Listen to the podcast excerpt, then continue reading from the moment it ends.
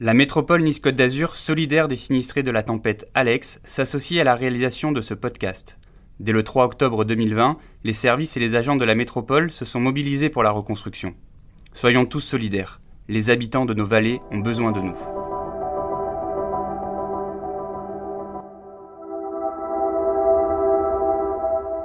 La tâche va être colossale. Rester spectateur devant tout ça, non, c'est c'est pas non, pas pensable. Vous avez des assurances qui euh, refusent d'indemniser ce que leur expert, leur propre expert préconise. Quelqu'un qui vous dit bah ouais c'est grâce à vous que tout a démarré l'aide, bah, bien sûr que c'est super, euh, c'est super gratifiant. La solidarité, euh, ça a été, ça a été un, grand moment là humainement parlant, c'était super important. Le matin du 3 octobre 2020, après le passage de la tempête Alex dans les Alpes-Maritimes, les vallées du haut pays azurien offrent un spectacle de désolation. La nuit, des pluies violentes ont fait gonfler les rivières et l'eau emportait sur son passage des maisons, des routes et des voitures. De la Vésubie à la Roya, ce sont des centaines de personnes qui se retrouvent d'un coup privées d'eau et d'électricité. Les dégâts matériels sont considérables, les pertes humaines impressionnantes. Pendant un an, Nice Matin se propose de recueillir les témoignages des habitants des vallées. Ils partageront avec nous leurs craintes, mais aussi leurs espoirs, le temps de leur reconstruction.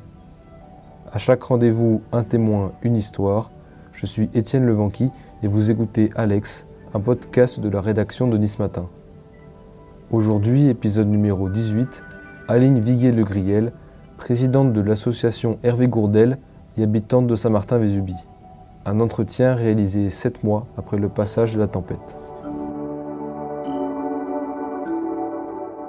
Moi, j'étais chef d'entreprise, puisqu'en fait, j'avais une entreprise qui s'occupait des congrès festivaliers à Cannes. Comme il n'y a plus de congrès de festival depuis février l'année dernière, je suis à l'arrêt. Je dirais, mais bon, je suis à une période de ma vie où je peux me permettre de, mettre en parenthèse un, petit moment mes activités professionnelles pour me consacrer donc à, l'opération reconstruire les, vallées du 06. C'est énorme hein, les aides qu'ils ont apportées, le département et la métropole. Mais on ne peut pas non plus euh, laisser tout faire, il y a besoin, des énergies de, tout le monde. Installée à Saint-Martin-Vésubie depuis 22 ans, Aline Viguier-Le a vu son entreprise forcée de s'arrêter avec la pandémie. Alors, après le passage de la tempête Alex en octobre, elle s'est tout de suite mobilisée pour aider les habitants. Aline me reçoit chez elle. Pour rejoindre sa maison, posée sur un coteau au-dessus de la Vésubie, il faut emprunter une allée qui porte encore les stigmates du passage de la tempête. Des débris entourent les grilles de son jardin. D'une voix assurée, elle m'invite à entrer dans son salon. Elle raconte comment son association, créée à l'origine en mémoire d'Hervé Gourdel, s'est directement mobilisée pour aider les sinistrés. L'association euh, Hervé Gourdel, elle a été euh, créée en 2014 euh, suite à l'assassinat en fait donc d'Hervé qui était guide de haute montagne et, basé à Saint-Martin de, de, Vésubie. Assassinat en Algérie par des djihadistes. Elle a été créée par par ses amis et sa famille. Et la famille, plutôt que d'orienter l'association vers des commémorations ou ce genre de choses, elle a préféré en fait la tourner vers des actions des actions solidaires, euh, des actions positives, des choses constructives. Le 2 octobre, j'ai ma trésorière avec qui j'ai pu échanger euh, quelques, quelques SMS euh, qui était à Nice et qui m'a dit Aline, qu'est-ce qu'on peut faire? Et donc je lui ai dit, bah écoute Rosanne, tu, tu vas regretter de m'avoir posé la question, il faut ouvrir un compte spécial dédié pour récolter des fonds, la tâche va être colossale.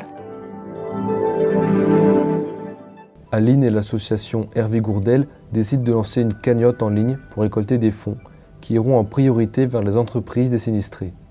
Objectif agir à leur échelle pour maintenir coûte que coûte le tissu économique des vallées.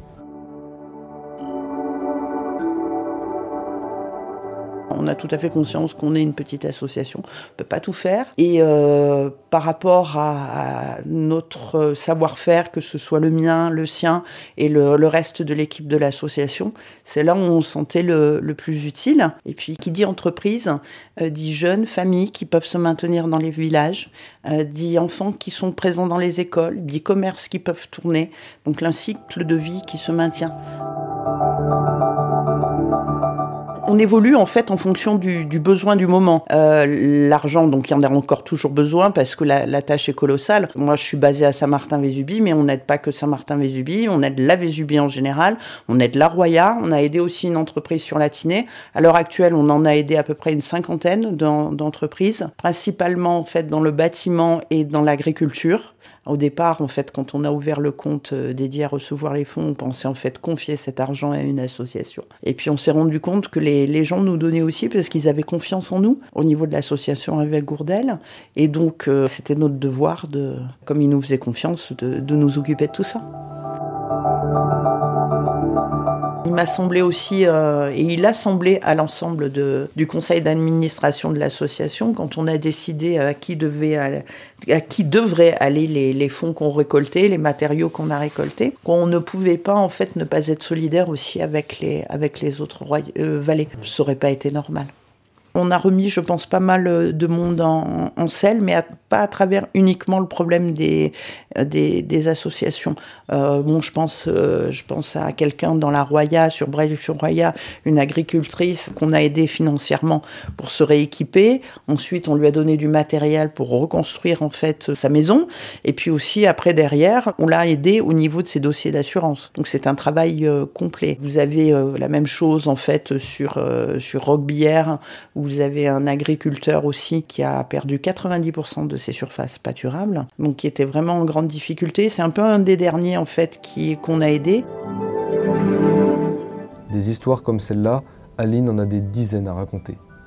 Pour elle, rester sans rien faire était impossible. Ah non, c'était pas imaginable, non, même pas. Ah non, non c'est. Euh, alors là, là peut-être c'était la dépression, justement. Non, non, non, je peux. Non, non. C'est pas, c'est pas possible. C'est pas possible. C'est rester spectateur euh, devant tout ça. Non, c'est, c'est pas, non, pas, pas pensable.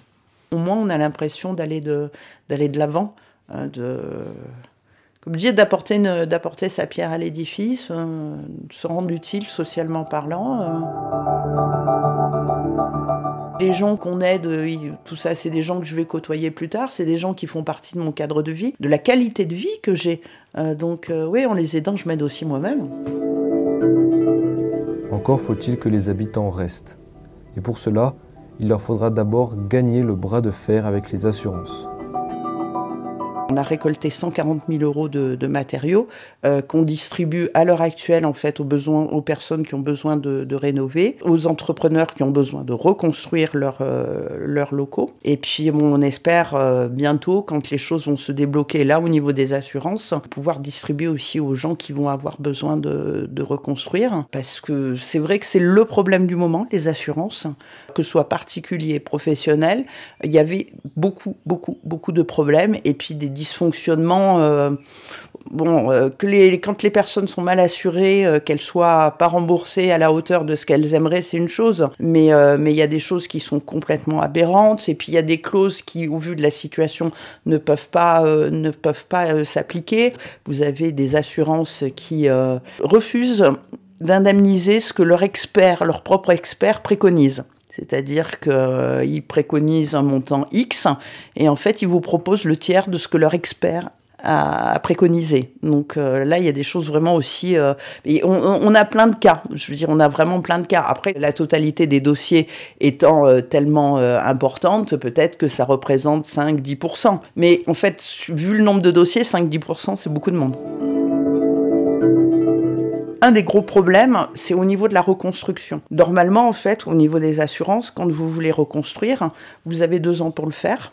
Et euh, ce qui est normal quand en fait votre maison elle a brûlé et que le terrain il reste là. Le souci qu'il y a à l'heure actuelle, c'est qu'ici les terrains sont partis. Donc en fait, pour reconstruire, euh, bah, ça se passe pas comme ça. Le délai de deux ans est déjà euh, complètement impossible à, à appliquer. On prend une assurance pour pour euh, garantir sa maison. Mais personne ne prend une assurance et ça n'existe même pas pour garantir son terrain. Donc les terrains qui ont disparu, des fois sur plusieurs mètres de profondeur, et des maisons, il ne reste rien. Le chemin là, qui est parallèle à, là où on se trouve, sur 800 mètres, il y a 10 maisons qui sont parties. Englouties, disparues, pas une porte, plus une poutre qui existe. Disparues, comme si elles n'avaient jamais existé. Comment reconstruire ici alors que les terrains ont été détruits? Comment démêler le sac de nœuds administratif Aline et l'association ont réorienté leur engagement vers le soutien des sinistrés pour obtenir la juste indemnisation. Nous, en fait, notre rôle, on s'est posé d'ailleurs la question, l'ensemble, c'est on n'est on pas des associations de défense de droits des, consommateurs.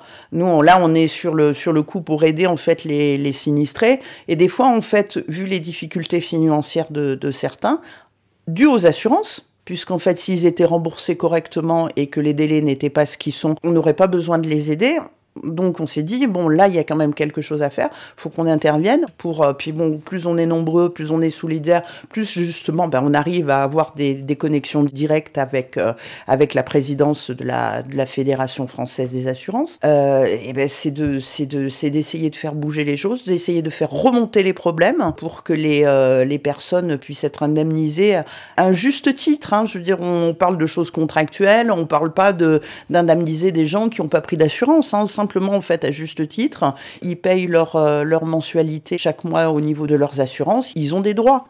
On a eu une réunion, euh, donc le collectif d'associations, avec la présidente de la Fédération française des assurances. Il faudrait que les, les assureurs comprennent bien cette situation qui est particulière. D'abord que le délai de deux ans soit étendu dans le temps et qu'en fait, au niveau de l'indemnisation entre guillemets, reconstruction, soit applicable aussi en cas de rachat d'une maison. Pas simplement en fait en cas de reconstruction d'une maison. Donc rachat avec travaux ou, sans travaux, pour que les gens se, puissent avoir la possibilité de se maintenir ici.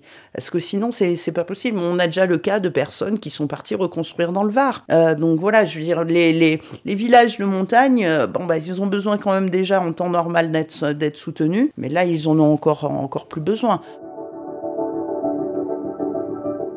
Je dirais que les derniers dossiers étaient particulièrement compliqués parce que c'est des gens qui ont tenu, tenu, tenu plus que les autres et qui étaient beaucoup plus fatigués même que ceux qu'on a aidés dès le, dès le départ. Il y a quelque chose qui est commun à tous les sinistrés qu'on a aidés. Tous nous ont dit au départ, je ne suis pas prioritaire. Et tous, en fait, euh, nous disaient, mais, y compris là, la personne qui a perdu 90% de ses surfaces pâturables, nous disait, je suis pas prioritaire. Arrivé un moment, en fait, parce que les gens ont, je pense, de la difficulté à être aidés, de la difficulté à demander de l'aide, euh, même s'ils sont dans des situations euh, très, très, très compliquées. Ce soutien financier et administratif demande beaucoup de travail, beaucoup de dévouement. Pour Aline, il se joue quelque chose de son équilibre personnel. Aider les autres, c'est aussi se reconstruire soi-même. J'ai eu avant-hier un appel d'une personne de Breil, euh, simplement pour donner des nouvelles, tout ça, et puis pour vous dire, bah, c'est super, votre écoute, ça a été, euh, ça a été vraiment un bon moment, on a passé, on avait besoin d'être écouté, on avait besoin d'être entendu, on avait besoin d'être considéré aussi comme sinistré. Euh, ben voilà, ou quelqu'un qui vous dit bah ouais c'est grâce à vous là que tout a démarré, l'aide, ça, ben, bien sûr c'est super, euh, c'est super gratifiant. Quelque part en fait, quand on, commence en fait une activité associative, souvent on se dit euh, bon, on va le faire pour euh, pour aider les autres. Et en fait, on se rend compte au bout d'un moment, on y retourne parce que ça vous fait du bien. Il y a des échanges, il y a toujours en fait quelque chose qui se passe. Ça, c'est comme le ping-pong, ça, ça revient, euh, ça revient. Donc euh, non, c'est chouette on a la chance aussi, euh, bah, dans ce malheur, qu'il y ait beaucoup d'énergie euh, qui se soit euh, présentée. Donc on a créé un collectif euh, presque spontanément avec euh, pas mal d'associations, euh, dont le Secours populaire, le Secours catholique, la Croix-Rouge, les Week-ends solidaires, les Demoiselles des Vallées, Wilfried Bricourt. Enfin, pas mal de monde, les trekkers aussi. Hein, donc, on, on apporte tous en fait notre savoir-faire qui est différent on se complète, on partage les informations. On s'est bien rendu compte que, bon, on le savait avant, mais on s'est bien rendu compte qu'on n'est pas grand-chose tout seul et que c'est l'ensemble, en fait, le fait de se regrouper nous rend beaucoup plus forts. À taille humaine et très ancrée dans la vallée, l'association Hervé Gourdel y a joué un rôle plus affectif à son échelle. On a un avantage par rapport à, d'autres associations. Il y a des associations qui ont beaucoup plus de moyens que, nous. Hein. Bon, je pense au secours populaire, au secours catholique, mais qui des fois en fait ont une image où euh, les gens ont, plus de difficultés à aller euh, vers eux parce que bah, parce que voilà ils s'imaginent avoir un colis alimentaire ou un truc comme ça. Ils disent non j'en suis pas là entre guillemets. Et euh, on leur explique donc entre autres au niveau des entrepreneurs non non mais ils sont pas là pour vous donner ce type d'aide. Ils vont vraiment pouvoir vous aider. Il faut aller les voir y a des choses à faire avec eux. Euh, et, donc, du coup, on, les met en contact aussi. Euh, parce que l'association Hervé Gourdel, on est un côté un, peu plus accessible pour beaucoup de personnes. Sept mois après le passage de la tempête, Aline a encore du mal à réaliser l'ampleur des destructions dans son village. C'est pas facile, hein, je veux dire, il y a encore, encore maintenant, c'est quand même au niveau de la, de la tempête, on a vécu un, gros traumatisme. Bon, il y a des sinistrés, moi je suis une toute, toute, toute petite sinistrée, donc je me plains pas, hein, euh, j'ai pas, pas grand chose. Bon, j'ai pu réintégrer euh, ma maison euh, deux mois après, donc c'est, c'est pas grand chose. Faut quand même pas oublier qu'il y a des gens qui ont perdu la vie et des gens qui ont perdu leur maison. Le lendemain de la tempête, le 3 octobre, quand on est allé voir euh, ce qui se passait, euh, moi j'avais l'impression au fait qu'un stade, il y avait un espèce de trou béant qu'un stade en fait pouvait rentrer dedans tellement c'était grand. Et, euh, les, équipes de Force 06, quand on a été évacué donc cinq jours après la tempête au, au village, j'aurais demandé mais ça fait 100 mètres de large. Ils m'ont dit non non, ça fait 170 mètres de large. On sait que ça existait, on le sait, on le voit, mais moi j'ai toujours encore du mal à, comprendre ce qui a pu se passer, à même le, réaliser vraiment. Voilà, on le sait, mais euh, c'est tellement, fou euh, que voilà, comme c'est comme une espèce de météorite qui aurait tout balayé sur son passage un, un énorme météorite et voilà donc euh, vous avez des gens euh, ben, il reste plus rien. Plus rien même pas en fait une poutre une porte rien comme une maison aurait été bombardée il y aurait encore euh, une trace. Il y a plus de traces. Paradoxalement la catastrophe a donné à Aline encore plus de force pour se battre Quand vous vivez euh, des événements comme ça, ben voilà, vous avez encore plus l'envie de de vivre, de faire, de construire, euh, euh, d'aller de l'avant. je pense qu'il vaut mieux réagir comme ça. Parce qu'en général, on a un peu les deux choix extrêmes comme réaction dans ce, dans ce genre de, de situation. La solidarité entre sinistrés de la vallée l'a touché pour la vie on a vécu des choses terribles, hein, je veux dire, euh, c'est dur, mais on a aussi vécu des choses extraordinaires quand on a été évacué au, village. La solidarité, euh, ça a été, euh, ça a été un, grand moment, là, humainement parlant. c'était super important. on a ressenti beaucoup de chaleur humaine et c'est quelque chose dont on avait vraiment besoin à ce moment-là. Puis partir de Saint-Martin, non. Non, partir de Saint-Martin, pas après cette catastrophe. En tout cas, pas tant que c'est pas reconstruit. Parce que comme je vous dis, moi, les, voilà, on a été, on a été aidés et, moi, je me sens redevable vis-à-vis des gens qui, nous ont aidés. Je, je, pense, voilà, je pense aux pompiers, euh, je pense à Sylvain qui nous a nourris euh, quand on était dans le village, il n'y avait pas d'eau, pas d'électricité, enfin bon, et qui nous nourrissait, hein, on va dire, qui nourrissait le corps, mais qui nous nourrissait en chaleur humaine. Sylvain et puis toute l'équipe là qu'il y avait, c'était, euh, c'était fantastique. Donc vous dites, voilà, je peux pas prendre que prendre et pas, pas rendre. Vous venez d'écouter Alex, épisode 18, un podcast du groupe Nice Matin. Si ce contenu vous a plu, n'hésitez pas à le noter 5 étoiles et à le partager autour de vous. Pour contacter Aline et son association, vous pouvez vous rendre sur la page Facebook Solidarité Hervé Gourdel. Et si vous avez des remarques, vous pouvez aussi m'envoyer un mail à l'adresse rédaction-web.nismatin.fr.